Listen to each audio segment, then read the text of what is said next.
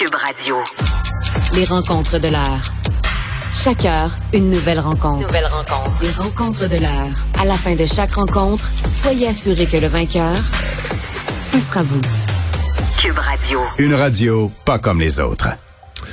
Et je précise tout de suite qu'en ce moment même, euh, la mairesse de Montréal, Valérie Plante, euh, et euh, le chef de police, Sylvain Caron, sont sur les lieux où a eu lieu la fusillade là, il, y a, il y a 48 heures. On peut aller... ouais, veux-tu entendre un extrait de Valérie Plante? Oui, il y a oui, oui, peut-être une minute à peine où elle explique, bon, on veut retrouver le, le, coupable, elle se dit ébranlée par tout ce qui s'est passé. On peut écouter un extrait de la mairesse. Le message que j'ai, c'est que nous allons mettre tout en œuvre, comme le SPVM l'a fait depuis, euh, la, tragédie dans la nuit dimanche. Tous les efforts sont déployés pour trouver le ou les coupables. Et que nous allons continuer à faire front commun, les organismes communautaires, le SPVM, la ville de Montréal, pour que ce genre d'incident, c'est pas un incident, mais ce type de tragédie ne se reproduise plus parce que ce n'est pas c'est pas comme ça qu'on est à Montréal. On ne veut pas ce, cette violence gratuite. On ne veut pas ce, tous ces, ces, incidents avec qui impliquent des armes à feu. On ne les veut pas, mais on les a pareil pour l'instant. Voilà qui introduit notre chronique euh, juridique avec euh, Nada Boumefta. Bonjour Nada. Bonjour messieurs, oui, tragique événement.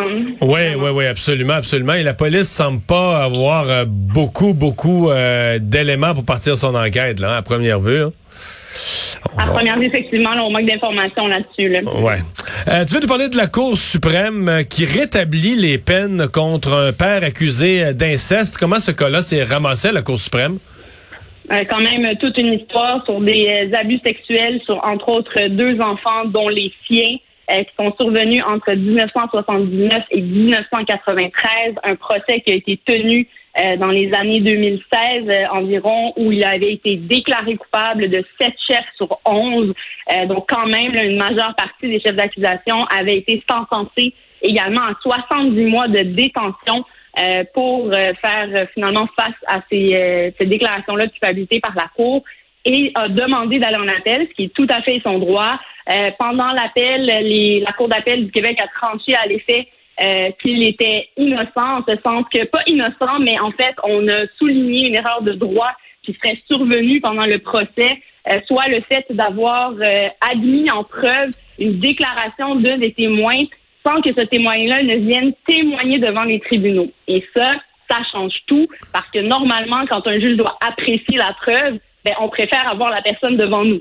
Alors, pour poser des questions, pour justement pouvoir qualifier si la personne est assez crédible ou pas, alors, quand on a des écrits ou des prises d'enregistrement, ben, ça empêche également un contre-interrogatoire de, la, de l'autre partie. Et c'est ce qu'entre autres, la défense a soulevé puisque le juge avait... Et donc, en appel, il a gagné sur toute la ligne.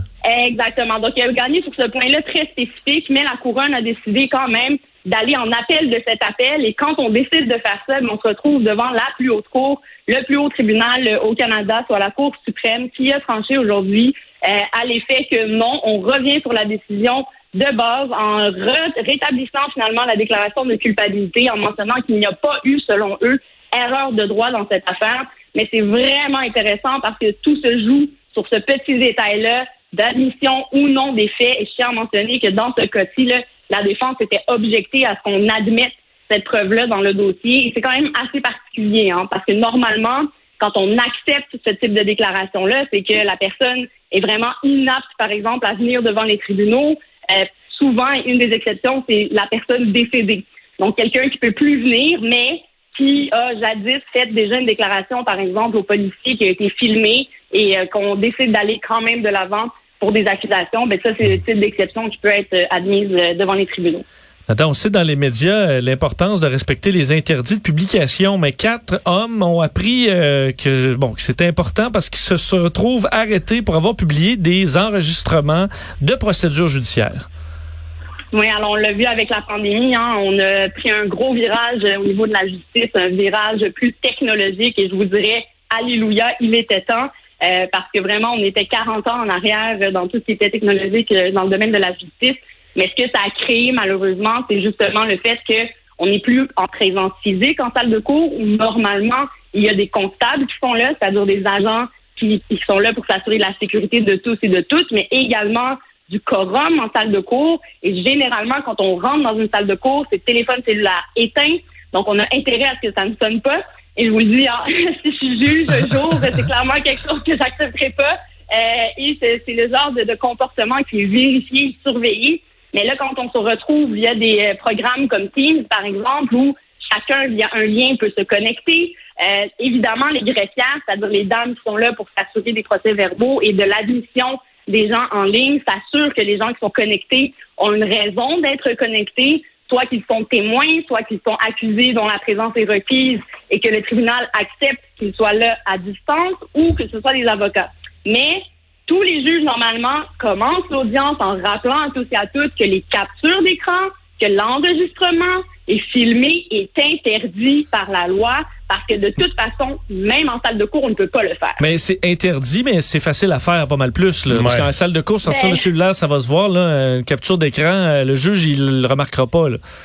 Exactement, d'où le problème. Et là, ces jeunes-là qui ont été ciblés et heureusement retrouvés ont décidé, et là, je vous dirais que c'est pas les, les crayons les plus aiguisés de la boîte, de diffuser tout ça euh, sur les réseaux sociaux, ce qui a été relancé par d'autres. Euh, évidemment, une enquête a été ouverte et ils ont été accusés d'entrave, mais aussi d'intimidation envers euh, une personne qui est dans le système judiciaire, donc un témoin.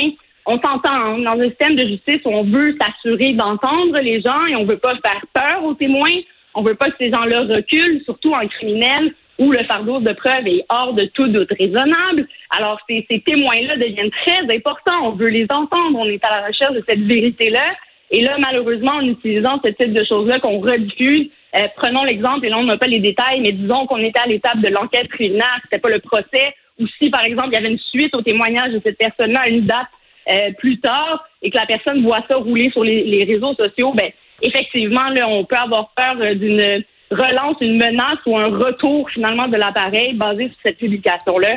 Donc, je rappelle aux gens, c'est interdit. Euh, Mais à quoi, à quoi fait face quelqu'un, par exemple, qui s'amuse avec ça? Là? Il ouvre son sel dans, à la cachette dans un tribunal, filme un peu, diffuse sur ses réseaux sociaux. Il s'expose à quoi? Mm-hmm. Ben, écoutez, ça, c'est sûr, là, j'ai pas fait la revue de toute la, la jurisprudence, Mario, pour vous dire exactement s'il y en a qui sont fait prendre. D'abord, la surveillance en salle de cours est quand même assez accrue et claire.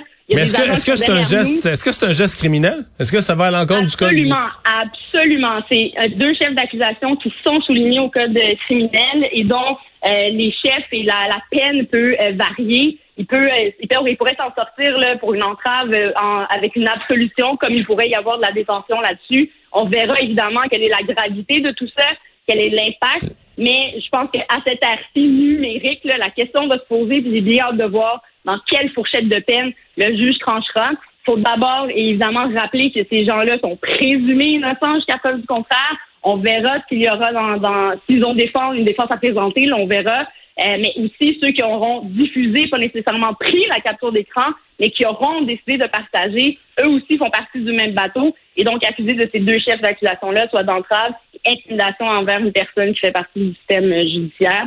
Donc vraiment, ça peut varier, mais je m'attends quand même à une sentence qui devrait être exemplaire pour que les gens comprennent que ça ne se fait pas et que c'est quelque chose de très, très important à maintenir. C'est juste à rappeler, messieurs, rapidement que les audiences restent publiques. Hein. C'est quelque chose dont le, grand public a accès. Euh, là, c'est sûr que la pandémie, ça ralentit les choses, mais les gens peuvent entrer en salle de cours, peuvent aller observer. Euh, c'est tout à fait légal. Et le seul enregistrement qui se fait, ce sont les enregistrements de la cour uniquement pour le reste, il n'y a pas de vidéo fait et on l'a vu évidemment euh, dans tout ce qui est médiatique. Là, on n'a jamais vu de caméra à l'intérieur euh, des salles de cours. Merci, Nada. À demain.